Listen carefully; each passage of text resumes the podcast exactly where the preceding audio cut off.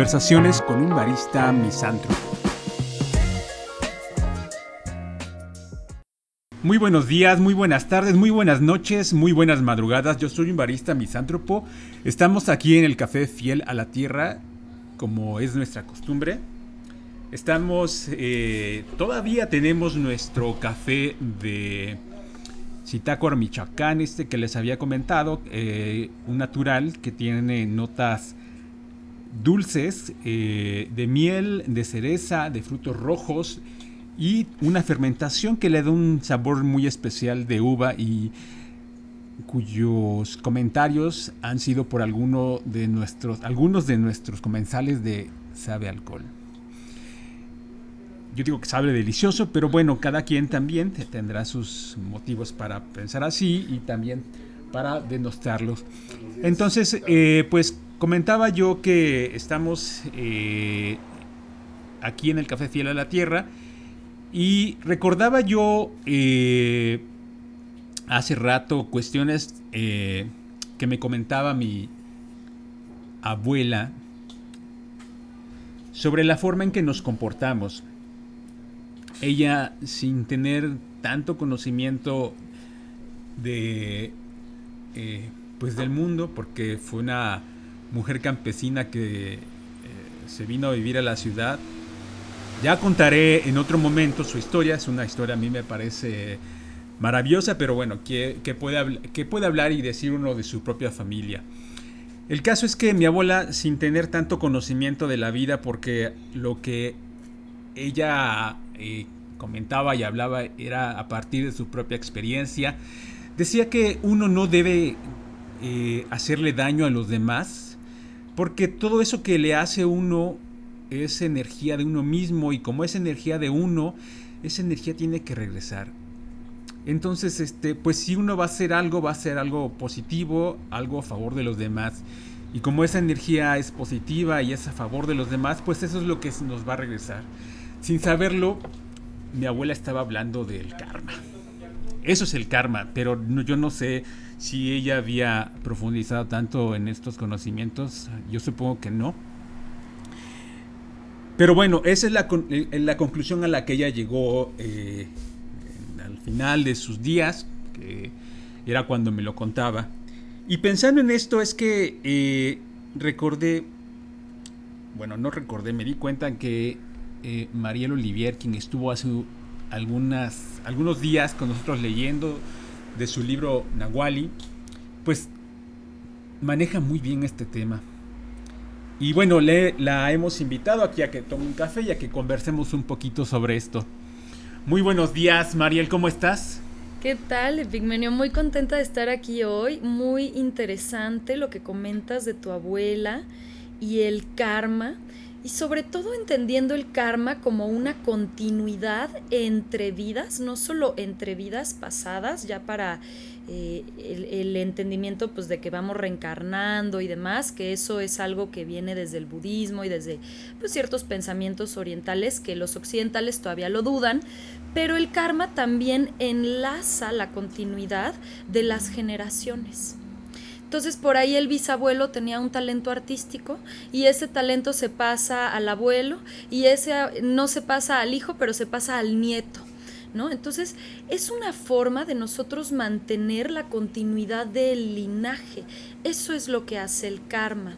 Entonces, todo lo que nuestros ancestros van haciendo de alguna u otra forma se hereda, ya sea como una semilla eh, que trae un montón de portentos y cosas bellísimas, como talentos, como afinidades, como capacidad de ver la energía, o como muchas mujeres que dicen, y claro que yo aprendí de herbolaria por la abuela y el talento de saber qué es lo que alguien tiene mal en el cuerpo, qué remedio necesita, viene de ese origen y la abuela lo trae heredado de la tatarabuela y la tatarabuela lo trae heredado de alguien más. Entonces el karma es, digamos, esta semilla de continuidad y que también va enlazando va enlazando las diferentes vidas de las personas. Entonces, cuando nosotros escuchamos la palabra karma, pues por ahí como que nos da miedito, porque nos da una sensación de factura, como que llegamos al SAT, como que tenemos que pagar.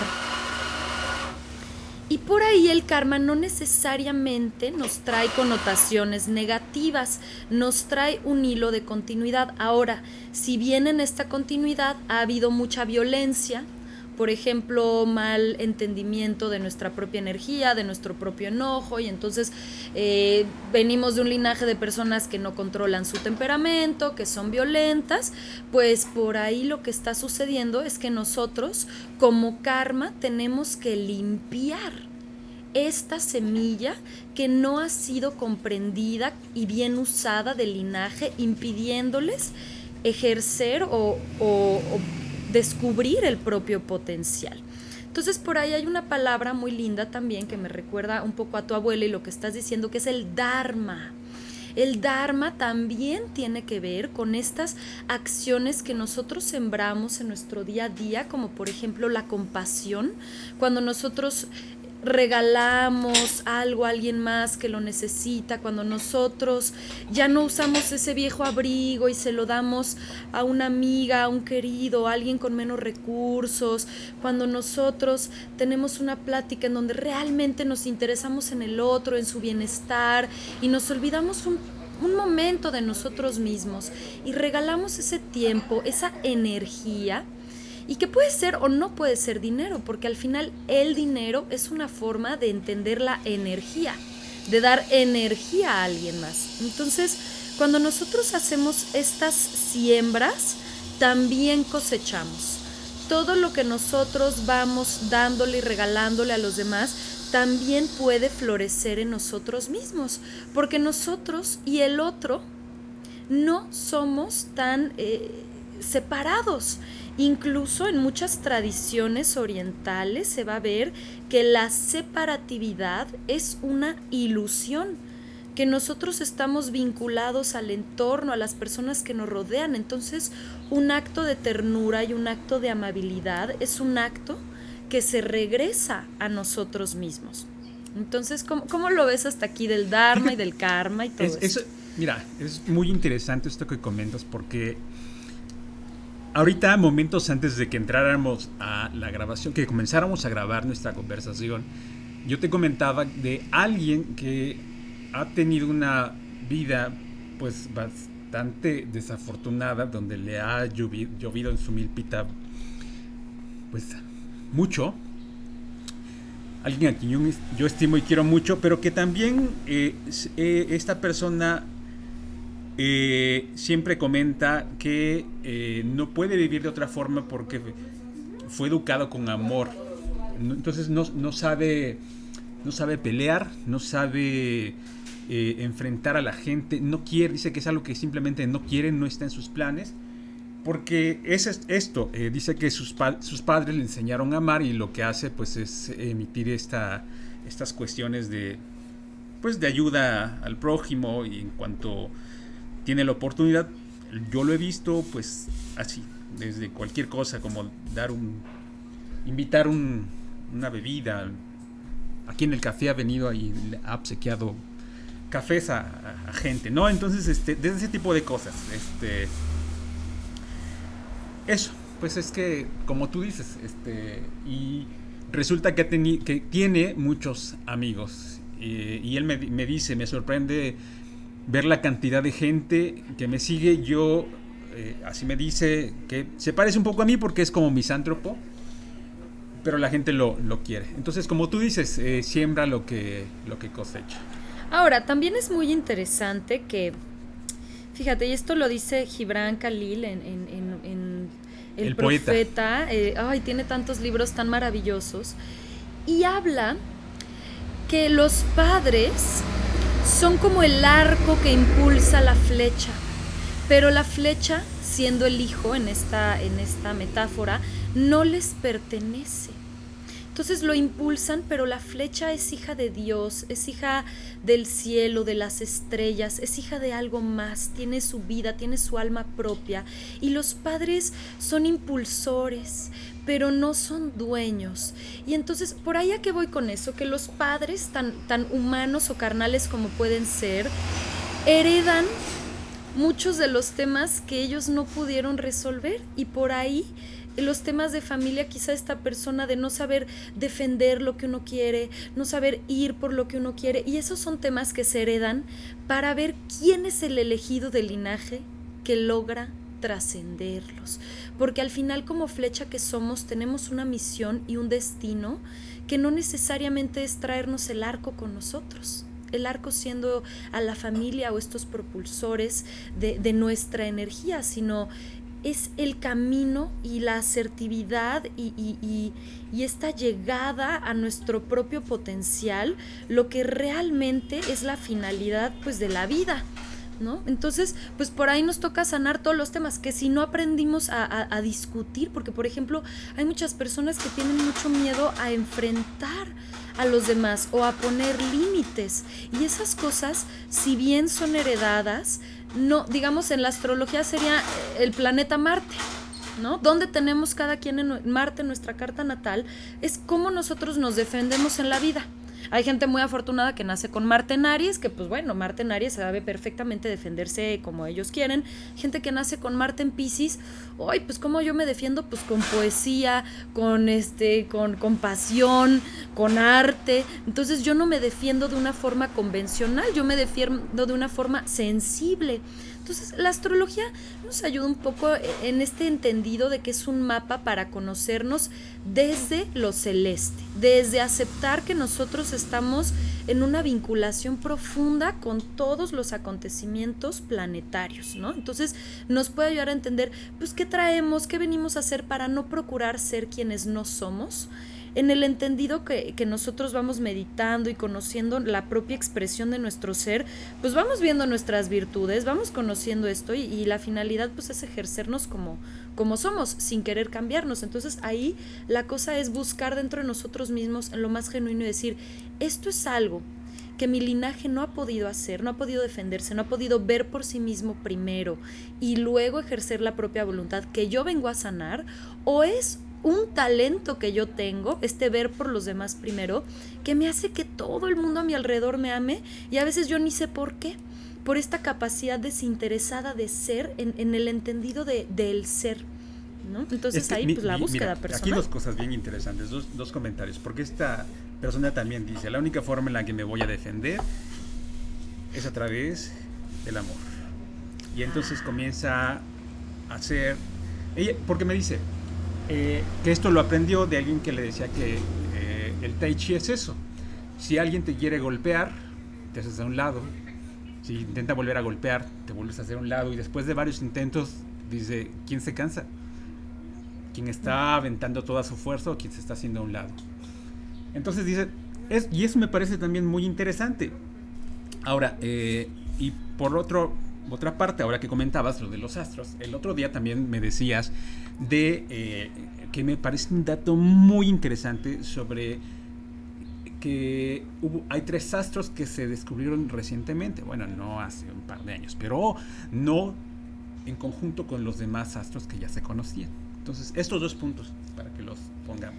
Claro, claro. Vamos a hablar que la astrología es tan antigua como el ser humano eh, va a ser instalándose en las civilizaciones. La cuna de la astrología se da en Babilonia, en las culturas sumerio-acadio-babilonia, y ellos reconocen siete planetas que ellos observan.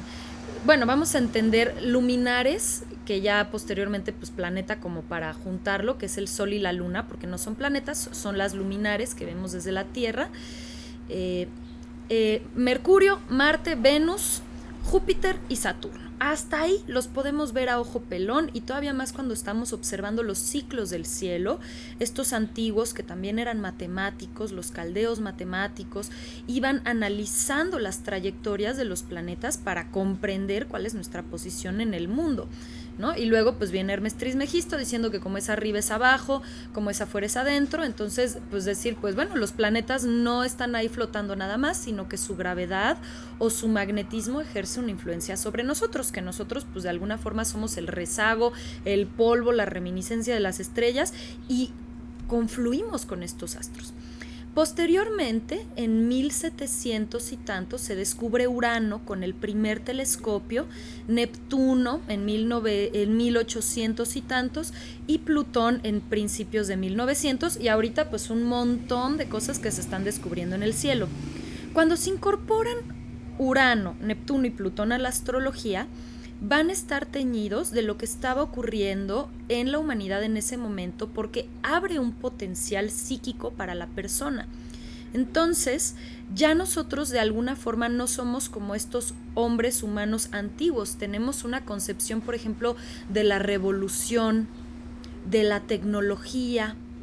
Y ese entendido lo trae Urano. Urano va a ser el regente de todo esto. Neptuno tiene que ver, por ejemplo, en su descubrimiento con el cine un humano de hace dos mil años, quizás si lo sientas a ver una función de avatar, se le, o sea, se le van a desorbitar los ojos, ¿no? ¿Qué estoy viendo? Entonces, nuestro entendido es sentarnos a ver algo que sabemos que es ficción, que sabemos que fue creado para nuestro entendimiento y abrirnos a recibir esa ficción como verdadera. Eso es así, eh, eh, los portentos de Neptuno, porque al final la gente como ve las ficciones son sus nuevos dioses. La gente ve a Harry Potter o, o yo qué sé, se mete al mundo de Star Wars o comprende la magia desde, desde todas estas ficciones como si fueran sus grandes maestros, sus grandes dioses. Ahora, siempre hemos aprendido la ficción y la representación ha sido importantísima, ser actores de los, de los trabajos más antiguos de la humanidad. Pero que el ser humano adule estas seres de ficción, pues es lo que antes hacían cuando se contaban las historias de, de Hades o de, mm, eh, pues de estos planetas, ¿no? De Marte, de los guerreros, de, de Venus, de Afrodita, ¿no? Y entonces se les representaba y las personas los veían como estas deidades. Ahora, pues por cómo se ha movido la cultura, estos personajes de la ficción, pues van a ser nuestras nuevas deidades. Y Plutón, que ahí los astrónomos han dicho de que no, que es un planetoide, planeta enano, que sí, sí, que sí, no, que sí es una bola de gas, cuando se descubre, y además muy sincrónicamente se llama Plutón como el rey, el, dios del inframundo, tiene que ver con el psicoanálisis. Y eso sí es un acontecimiento revolucionario para la humanidad, porque el psicoanálisis es lo que le dice al humano el entendimiento de que nuestros primeros años son fundamentales para crear un inconsciente que va a operar a lo largo de nuestra vida y que nuestras acciones tienen un principio inconsciente. Eso los humanos de la antigüedad no lo sabían. De hecho, incluso a los niños se les veía como humanitos. Ay, el humanito, golpéenlo, pues ni se va a enterar, ¿no? Entonces sí, muy, muy, muy interesante ese, el psicoanálisis, cómo entra. Qué, qué curioso, ¿eh? Nunca me, había, nunca me imaginé esto que estuvieras comentando, porque me parece que le da un sentido más profundo a la astrología. Claro, claro, la astrología no es esta cuestión popular nada más de, de entender el signo solar, es una es un entendimiento milenario de comprender la posición del humano en el cosmos. Si bien la astrología se utiliza hoy en día para comprender la propia carta natal, que eso es algo que no se utilizaba en la antigüedad. Solamente el rey o aquel privilegiado de alta alcurnia podía tener acceso a comprender sus planetas para tener esta idea como de ser tocado por los dioses, ser tocado, porque todo aquello que era tocado por los dioses se levantaba al cielo. De hecho, las constelaciones que nosotros tenemos, como por ejemplo cáncer, cáncer era un pues como cangrejo ahí mutantillo o en otras versiones una persona que ayuda a Hera en una batalla y por ayudar a la diosa se le asciende al cielo y se le nombra una constelación. Entonces hay muchas constelaciones, escogen 12 principales porque 12 es un número sagrado, es un número redondo, y 12 para entender el cielo como un mapa y como un reloj para entender dónde está el Sol, dónde está la Luna, dónde está Venus, dónde están estos planetas visibles y comprender el movimiento de los astros, predecir los eclipses y bueno, un montón de cosas más, ¿no? Entonces la astrología es un reloj, es horaria y también aplica para entender fenómenos mundiales como una elección. o como un casamiento también se puede utilizar para buscar la bendición de los dioses, que pues en este caso son los astros, y mientras más nos vamos metiendo en muchas religiones, vamos a poder ver que hay un una cercanía gigante de entender al dios rey como el sol o con sus digamos eh, como con su expresión o la luna como la diosa madre. todos estos arquetipos también los encontramos en el cielo, lo que es fascinante. Fascinante, Pique te dijo, la verdad. Fascinante. Dime, Mariel, eh, ¿yo cómo identifico a un charlatán? Porque a mí me da la impresión de que si yo consulto en el periódico el horóscopo o algo así, pues mm. no sé, no, no tengo la certeza de que sea, sea algo serio. me da la impresión de que tomaron cualquier... Esta cosa que llaman también libromancia, no sé si la conozcas, que abren la, eh, un libro en cualquier mm. parte y... Entonces, así como puede ser una, una, cuestión tan aleatoria como la libromancia, que puede ser, ay, pues mira, recíclate lo del mes pasado, no sé, una cuestión así. Y encontrar a alguien que tenga tanto conocimiento, como es tu caso, que por eso estamos aquí conversando, de, te digo, charlatanes. Claro. Esto que dices es muy interesante y muy importante porque sí, hay muchos lugares en revista que ni siquiera son astrólogos y por la popularidad que está teniendo la astrología hoy en día, pues ponen así nada más lo que, lo que conviene para vender de alguna forma. El conocimiento real da una sensación de profunda paz, da una sensación de exactitud y hace un sentido y una congruencia personal profunda. Entonces ahí es donde nosotros sabemos que el conocimiento es real. Cuando vamos con un interlocutor y si estamos yendo con alguien, un lector de cartas, de tarot o, o un astrólogo, la responsabilidad que le estamos dando es, bueno, claro, importante. Entonces buscar que sea alguien que nos pueda transmitir una sensación de guía y paz más allá de todos los conocimientos o una pared llena de diplomas, que sea alguien que cuando habla o cuando se exprese también eh, te haga sentido, pero que también escuche. Porque algo bien bonito de la astrología es que no hay carta astral parecida y sí, los gemelos de repente por ahí uno se roba planetas y otro se roba otros y por ahí uno expresa el sol y otro la luna y hacen unas cosas muy chistosas del momento en el cielo en el que escogen nacer. Pero cada carta astral va a ser distinta. Por todos estos planetas, las trayectorias larguísimas que tienen, no existe carta astral igual. Entonces, eres el universo descubriéndose a sí mismo. Entonces, un astrólogo está descubriendo el universo que tú eres contigo. Y una carta astral tiene muchos enfoques y muchos puntos de vista. Entonces también ofrecer diferentes puntos de vista o que la persona vaya con diferentes astrólogos o que lea un libro y saque cosas y haga sus propias conclusiones, se favorece en este proceso porque nadie te va a decir todas las respuestas de quién tú eres. Tú eres el potencial, tú eres el descubrimiento de estos planetas y el cuerpo del universo mismo. Entonces eres infinito, eres tan infinito como el cosmos. Digamos entonces que es para conocernos más. No es que yo vaya y pregunto, oye, ¿cuál va a ser el número con el que voy a ganar la lotería? Porque sí, no sé, de pronto creo que eh, son las razones por las que se acude, ¿no? O sea, si uno tiene, no tiene certezas y va en busca de, de estas. Si yo tengo problemas, pues es lo que hago.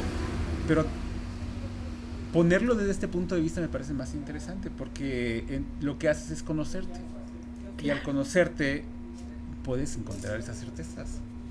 Las mancias y los oráculos se han usado también desde la historia de la humanidad.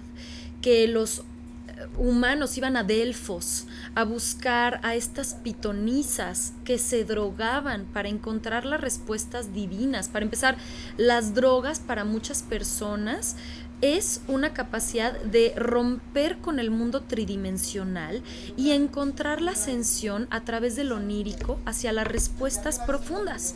son cosas que siguen ocurriendo hoy en día. La gente busca la ayahuasca o busca respuestas a través de ceremonias de hongos. Entonces, nacer humano puede ser un poco desorientante porque tenemos un montón de, estímulos, tenemos tantas posibilidades y a veces tenemos que recurrir a lo sutil para reconectar con el camino. El Tao. Tao es camino. Entonces, encontrar un camino que, que sea fiel a uno mismo. ¿Mm? Si uno es fiel a uno mismo, el camino que va trazando es directo, es puro y es tranquilo. Lo que pasa es que vivimos con tantos condicionamientos, con tantas expectativas, que si la abuela que ya quiere que tengamos, yo qué sé, una pareja, o el papá que quiere que tengamos un trabajo serio, o la mamá que todo el tiempo anda friega y jode con que el pelo eh, no lo tienes que llevar así, o el maquillaje asá, o todos estos condicionamientos sociales en los que la persona se siente de alguna forma reprimida de su esencia. Ojo, la esencia es pura y luminosa y la esencia no busca hacer mal. La esencia no busca controlar al otro, no busca violentarlo, no busca ejercer un poder. O sea, si tú lo ves en un bebé, y le das una manzana o un conejo, pues el bebé naturalmente no va a destazar al conejo, ni torturarlo, ni violentarlo, ¿no? O sea, va a, tocarlo, puede moverlo, ¿no? Este, la manzana, o sea, va a ser como lo más nutricio. O sea, nuestra esencia en su versión más pura y noble busca ayudar a los demás y busca hacer que los demás también estén en su camino. Por eso hay personas que pueden ayudar a los demás a estar en su camino con una conversación, con un cafecito, con una buena charla, no necesitan ser grandes terapeutas, sino si tú estás en tu camino y estás en paz, eso se emana y resuena en los demás, porque no estamos separados de los demás. Nuestra forma de vivir nuestra vida afecta a los demás, así como ondas, como partículas, como agua, que se va confluyendo con los otros. Entonces es muy interesante ver cómo a través de el autoconocimiento, la autoexploración, podemos ir rompiendo estos conocimientos, liberando nuestra esencia, cumplir nuestra misión de nuestra alma, que a veces nuestra misión puede ser ser un pintor. Y pues sí, o sea, todo el mundo quiere que seamos abogado y están y que te, las expectativas y el otro, y hay que abandonar ciertas expectativas para encontrar la pureza dentro de nosotros mismos y la expresión que busca emerger. Por eso hay tanta gente tan frustrada, Epi porque no pueden o no se dan el permiso de encontrar el amor dentro de ellos mismos y emanarlo por todos estos condicionamientos. Entonces, viajar dentro de uno mismo, pues para empezar, de acuerdo a la astrología, es el cosmos y tú están conectadísimos. O sea, no hay separación. Tú eres las estrellas. Tú eres esa inhalación al momento que tú llegas al mundo.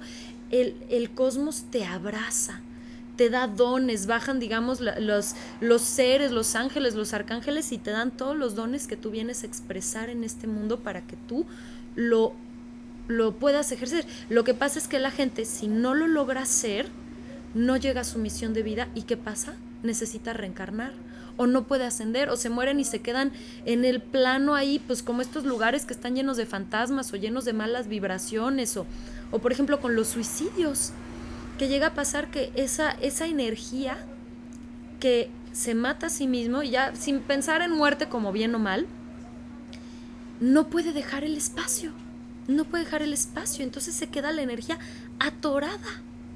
Entonces necesita ya purgarse, pero pues ya desde el reino de las almas para lograr ascender y la gente sigue y sigue y sigue encarnando y sigue habiendo más personas porque no se está pudiendo completar las misiones divinas de la vida. Mm, la frustración hasta el final, fíjate. Dice, mira, me, acordaba de lo que citabas de Jalil Gibran, que dice, nuestros hijos no son, vuestros hijos no son vuestros hijos, son hijos del anhelo de la vida. y más adelante es cuando habla lo, lo de la flecha. Y ahorita me acordaba que dice Quevedo que somos polvo de estrellas, pero polvo enamorado. Y bueno, yo, eh, mira, regresando a esta otra conversación que teníamos antes de, entrar a, la grabación, que este decías que hay gente con mucha luz y hay gente que me ha dicho es que yo veo a fulano, a fulana, sultano, sultana y no me vibran. está pasando ahí? Porque también esta otra parte, ¿no? Les dicen, es que tienes prejuicios, entonces prejuzgas a la persona porque ni siquiera sabes quién es. Y, entonces, y ellos dicen, no, no, no son prejuicios porque no me estoy fijando en la forma en que se visten, en la forma en la que hablan, porque pueden ser muy, muy grotescos, pueden ser, decir muchas groserías. Dice, sino simplemente en que no me vibra. ¿Qué hay allí? Porque si hay gente con mucha luz, pues entonces también hay gente con oscuridad. Las emociones tienen vibraciones. Las emociones de más baja vibración es el miedo. El enojo, el coraje, la violencia, el todo, la culpa, son emociones de baja vibración. El agradecimiento, el amor, la paz, son emociones de alta vibración. Entonces nosotros como somos, pues tenemos un montón de agua, somos agua al final, por eso también nos afecta la marea, la luna, ¿no? Nos afecta. Sí, perdón, dice José Emilio Pacheco, ¿no? Este, este planeta debe llamarse agua, somos más mar que tierra. Claro, claro. Entonces nosotros vamos vibrando con las emociones que estamos sintiendo constantemente. Alguien que tenga mucho enojo, mucho coraje y miedo, miedo de que me vayan a quitar mis propiedades, miedo a quedarme sin dinero, miedo a no llegar a, la renta, miedo de, las personas en la calle, de los feminicidios, de los homicidios, de que me vayan a secuestrar, está en una frecuencia de baja vibración. Por eso las personas que hacen mucha meditación evitan ver las noticias, porque usualmente las noticias te, te embarran en la cara cosas que pues justamente que son de miedo, de horror, terribles, la humanidad está súper mal, entonces todo es tragedia, entonces pues nosotros vamos relacionándonos con la parte de la humanidad más dolorosa, más difícil y vamos como bajando, nos vamos densificando. Hay cosas incluso que bajan la vibración como también es la alimentación. La carne para las personas que son muy etéricas les ayuda para crear cuerpo. Yo, yo, no, yo no como carne, entonces pues no, no como, no, no, desde hace mucho tiempo ya, pero hay gente que comer mucha carne también los vuelve muy densos porque además también pues la vibración del animal, si tuvo sufrimiento no, se impregna en la carne y la persona está consumiendo eso. Entonces de ahí pues por ahí, por dónde vienen todos estos miedos, todas estas ansiedades. La ansiedad, también vivir al tope de la ansiedad todo el tiempo, pues no solamente es malísimo por todo el cortisol que estás liberando, que te hace estar alerta, todo el tiempo, entonces ya nada más una, una gotita que derrame el vaso, pues ya hace que entres en la crisis más profunda, una crisis de ansiedad también, eh, pues son, son cosas de baja vibración, ¿no? Entonces, por eso justo todas las meditaciones es para buscar, si estamos viviendo en baja vibración, para buscar nivelarla, elevarla, tranquilizar la mente. Siempre que se hace trabajo ritual, se busca conectar con el corazón, que es nuestro centro guía operante más fuerte, incluso más que el cerebro, es el corazón, porque el cerebro conoce, pero el corazón sabe, sabe. Es un centro hiperintuitivo. Por eso de ahí viene la corazonada, ¿no? Como palabras comunes que se utilizan para ser guiados por algo que quizá no tiene lógica y sin embargo, pues es importantísimo y fundamental. Entonces, para eso, pues ciertas meditaciones, conectar con el corazón y se cierra siempre, siempre cualquier meditación desde el agradecimiento. ¿Por qué? Porque el agradecimiento es la emoción de más alta vibración. Entonces, ahora, si tú juntas a alguien que está todo el tiempo en esta vibración de y que le importa lo que come, lo que consume, lo que ve, cómo atiende a los otros, su meditación, su corazón, estar en armonía, estar en paz, y lo juntas con alguien que se la vive gritándole en el tráfico a las personas que todos son unos idiotas, que porque le pasa todo eso a él, que está en un estado de victimismo, las frecuencias, simplemente las frecuencias de persona A y persona B, no van a ser compatibles. Que puedan convivir, sí, claro que pueden convivir, pero que van a tener una convivencia armónica, Pues no necesariamente. Por eso en la pareja es una decisión muchas veces inconsciente, porque nosotros decimos, ah, escogimos la pareja por A, B, C y D, pero la verdad es que no. La verdad es que escogemos la pareja desde vibración, desde resonancias, desde pactos álmicos, decir con quién yo voy a poder trabajar este tema, ya sea doloroso o no. Porque, por ejemplo, por ahí hay una persona que todo su linaje ha tenido un pacto de infidelidad fuertísimo y conoce a alguien y dice, ay, este me gustó por guapo, y, y, entra en una relación. Pero el pacto inconsciente es que esta persona va a ser infiel para que la otra persona lo vea y trabaje lo que viene ocurriendo del linaje, de esta como herencia inconsciente que nosotros traemos y entonces por qué de repente pues pasan estas cosas. Por eso dicen que justo infancia es destino o herencia es destino, porque si nosotros no hacemos nada por mover la vibración, por sanar, todo aquello de lo que pecaron nuestros ancestros tiene el 100% de posibilidades de repetirse en nuestro camino. Por no vivir en esta situación, decir, venga, me voy a hacer cargo de mi existencia. Por eso todas estas personas que son meditadores o que hacen registros akáshicos o que van a constelar, eh, mucho la constelación se dice que si una persona sana, sana los temas del linaje siete generaciones para arriba y siete para abajo. Velo fuerte. Entonces es centrarse en la sanación personal y en la personal está la sanación del linaje también. Entonces, pues sí, por ahí pues nosotros llevamos las frecuencias de las emociones que estamos viviendo y conectamos, creamos amistades, vínculos y demás con personas que resuenan más o menos con el tipo de emociones que nosotros estamos habitando, porque somos agua. ¿Nunca has visto esos experimentos que ponen la gotita de agua y le ponen música, diferente música y se crean diferentes patrones? Lo mismo con nosotros. Algo bien chistoso que pasa cuando nosotros morimos, no sé si te ha tocado ver morir a alguien, a mí me tocó ver morir a mi abuelo el año pasado y bueno, más allá de ver a alguien muerto, ver a alguien morir. Es muy interesante porque al morir una persona se desfigura completamente. Se muere y cuando ya no hay vida, sus facciones ya incluso no son las mismas. Y las personas que escuchan esto y que hayan visto a alguien muerto, se podrían decir, es que así no era en vida, o sea, como que sus facciones, su todo está como que diferente. Porque el alma, cómo nosotros habitamos nuestro cuerpo, cómo vivimos las emociones, incluso nos mueve las facciones.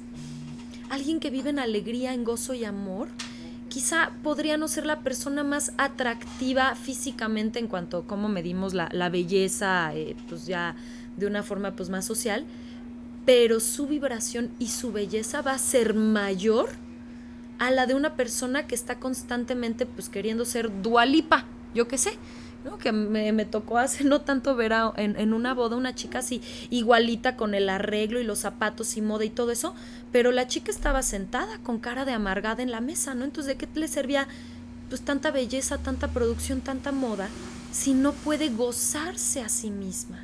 Si no puede compartirse desde el gozo? Porque eso es lo que los demás atesoran de uno.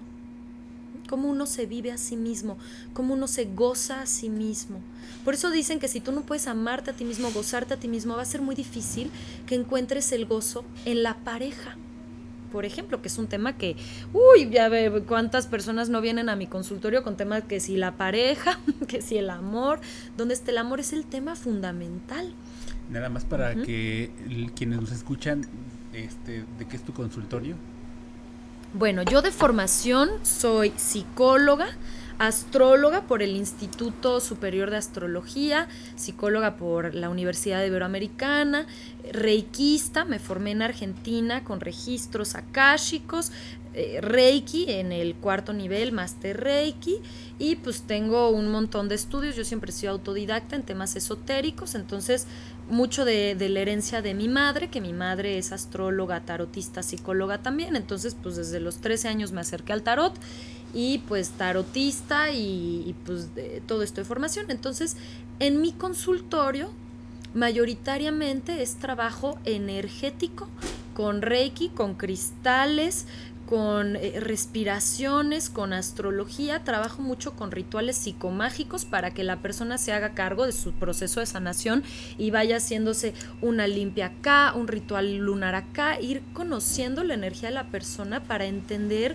cómo limpiar esta energía y que emerja pues, su ser luminoso, ¿no? Porque justo a través de la meditación, a través de los cristales, la luz interior de la persona, digamos que se va acrecentando, acrecentando, acrecentando. Entonces se va volviendo más poderosa esa luz y pues la verdadera personalidad amorosa, eh, que sirve a los demás, que apapacha, que goza de su propio ser, emerge y cómo se va acomodando la vida alrededor, pues es una cosa preciosa, porque todo cómo acomodamos la vida resuena con la vibración de lo que vamos sintiendo. Entonces, pues sí, tengo mi consulta, tengo mis clases, eh, que trabajo en Espacio Cándala y doy clases de astrología, mitología, tarot, magia blanca, un montón de cosas. Y pues bueno, eh, los proyectos creativos como este libro Nahuali que tuve el privilegio de presentar aquí en el, en el espacio, que justamente habla de nahualismo y chamanismo, que pues eso ya es autodidacta, pero vaya que le he estudiado a esos temas del chamanismo también. Mariel, fíjate, me, me comentabas ahorita de, la respiración y recordé, eh, tengo una amiga que ella vive en otro país, y me dijo que ella eh, ha estado con unos gurús que no son como los de aquí que dice que son charlatanes, por eso comentaba esto. Y entonces yo, yo le decía eh, que eh, uno de mis, creo que yo, que es una de mis características es que no puedo dejar de pensar, siempre estoy pensando. Y que ello me ha llevado a que por, por las noches eh, yo me detenga a resolver eh, sudokus. Entonces este, eh, le digo, y está el nivel fácil, medio, difícil, experto y diabólico. Entonces yo he, terminado los de diabólico y son los que más me gustan, porque tengo esta esta mente como hiperactiva y siempre estoy pensando, ¿no? les comentaba a mis amigos que una de, estas cosas que quise aprovechar pues fue aprender alemán. Después eh, eh, fui a una escuela para aprender alemán, después aprendí francés y lo último que estoy haciendo es aprender latín. Porque te digo, tengo esta, esta mente como hiperactiva y le preguntaba yo a ella que cuando te dicen pon la mente en blanco, yo digo, es que eso no se puede y me responde, se puede, pero incluso los monjes tibetanos pasan muchos años para poder tener la mente en blanco. Entonces, lo que se te pide a ti cuando haces respiraciones es que regreses a ti y pienses en ti, pienses en tu cuerpo. Por eso te piden que pienses en la respiración. Vas a, vas a dejar todo el mundo y vas a regresar a pensar en ti. Eso es lo que tienes que hacer. Y ahí como que se me iluminó todo. Dije, claro, claro, o sea, si estoy pensando en números, no estoy pensando en mí. Hay muchos tipos de meditación, un sinfín. Meditación es estar en un presente absoluto. Alguien puede meditar mientras pinta, mientras cocina, mientras lava los platos, si está absorto en la tarea que tiene frente, a sí mismo y, no está escapando la mente. Ahora, la práctica de, de meditación, pues lo interesante de regresar a la respiración es que a través del aire que nosotros inhalamos y exhalamos, encontramos nuestra clara comunión con el mundo. No podemos vivir si no dejamos entrar lo de afuera y no sacamos algo nuestro de regreso, nuestro aliento. Entonces, cuando nosotros nos detenemos a observar la respiración, lo que estamos haciendo es ver nuestra relación con el mundo. Ahora, la idea, hay muchas respiraciones, hay una que a mí me encanta, que es estas cruzadas, donde vas tapando tus orificios. Esas me encantan porque lo que hacen es conectar tus hemisferios cerebrales, femenino, masculino, y se crea una comunión eh, increíble. Lo que es bello de la, de la respiración en, en la meditación es encontrar una respiración lo más fluida, lo más fácil y lo más sin esfuerzo posible, donde tu cuerpo no jale el aire así que no se escuche, que tus pulmones reciban el aire y saquen el aire de la forma más fluida posible, porque entonces lo que nosotros estamos haciendo es abrir un espacio en donde nuestra comunión con el presente y con el mundo es perfecta. Y eso a su vez el cuerpo puede ir recordando y ejerciéndolo y entonces empezar a estar en comunión adecuada y perfecta con el mundo. Entonces podemos hacer meditaciones, hay unas de Joe Dispensa que me fascinan, donde siento todo mi cuerpo vibrar y él pone una atención muy específica en, en a través de tus sentidos reconocer el espacio, reconocer tu cerebro, los hemisferios, las sensaciones, que, es, que, es, muy interesante porque va a sacarte un poquito de ti en, en relación al todo y de ahí dice que ahí se encuentra todas las posibilidades infinitas. Entonces, Jacobo Greenberg tiene un libro muy interesante que se llama Meditaciones, donde explora todo tipo de meditaciones, ya sea pues justo desde las más de la India, ¿no? el vipassana o los yogis o su meditación autoalusiva o diferentes tipos de meditaciones, porque hay muchas formas de meditar. Eso me gustaría también que, que lo reconozcan los escuchas, que no solo hay una forma de hacer las cosas, que a través de la propia exploración pues uno encuentra cuál es la que a uno le gusta. Por eso a mí me gusta la cruzada, a mí me gusta conectar mis hemisferios cerebrales, ¿no?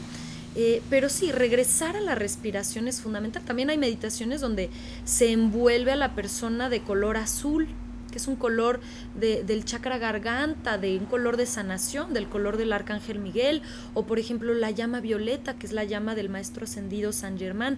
Ver una llama violeta o conectar con el color violeta ayuda para transmutar y mover la energía. Entonces, hay meditaciones con visualizaciones, hay meditaciones sin visualizaciones, hay meditaciones con ojos cerrados, hay meditaciones con ojos abiertos donde nos absorbemos en cualquier cosa y nos reconocemos en eso como parte del todo. Puede ser una pluma, una vela, puede ser una meditación en un espacio ritualístico con las velitas, con el saumerio para conectar, o puede ser una meditación en el taxi de camino al trabajo donde nosotros simplemente respiramos. Entonces, lo que buscamos es una conexión con uno mismo, en el espacio ritual, en el espacio cotidiano, pero que uno regrese a las sensaciones corporales. ¿Por qué? Porque es importante regresar a las sensaciones corporales, porque el cuerpo te dice todo lo que te va a pasar de antemano. Todo. Que si te está doliendo el intestino o estás siendo intolerante a algo, si tú no tienes contacto con tu cuerpo y no puedes reconocer que ahí hay una punzación, un dolor, una intolerancia, vas a seguir haciendo lo mismo, seguir con tu idea en la cabeza que no te permite escuchar el cuerpo y ese problema se va a volver un problema gastrointestinal fuerte, severo, porque no vimos las señales. El mundo está lleno de señales. No las sabemos leer, muchas personas no las sabemos leer, pero las señales están ahí. Entonces el cuerpo está lleno de señales y justo creando la capacidad de desasociarnos de nuestras ideas, conectar con el cuerpo, conectar con la respiración. Para empezar, una respiración tranquila baja el cortisol y hace que el cuerpo se regenere, lo cual es vital para la salud.